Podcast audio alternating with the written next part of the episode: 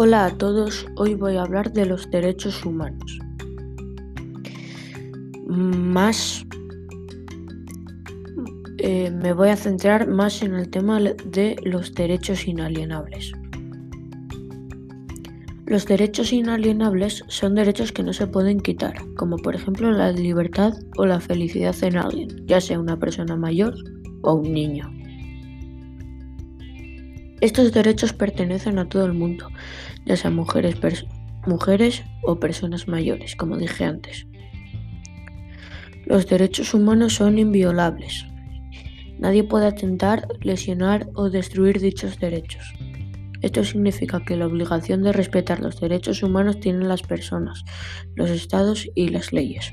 Y así, por ejemplo, el derecho a la vida no puede ser violentado ni por la acción de los asesinos ni por la acción de las fuerzas policiales, aunque haya gente que siga matando por las calles. Cuando un Estado está violando los derechos de la comunidad, puede y debe intervenir. Los derechos humanos son indivisibles, interdependientes, complementarios y no jerarquizables. Los derechos humanos están relacionados entre sí, de forma que no se puede hacer ninguna separación entre ellos ni pensar que algunos son más importantes que otros.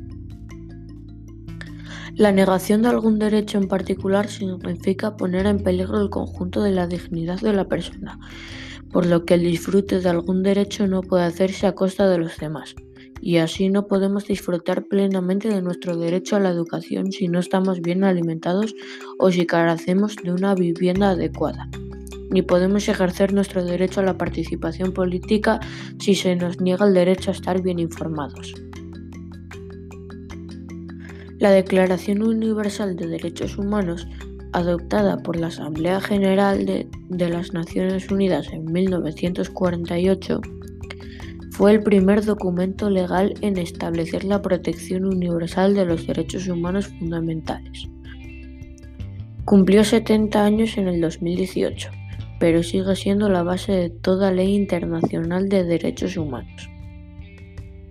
Sus 30 artículos ofrecen los principios y los bloques de las convenciones de derechos humanos, tratados y otros instrumentos jurídicos actuales y futuros.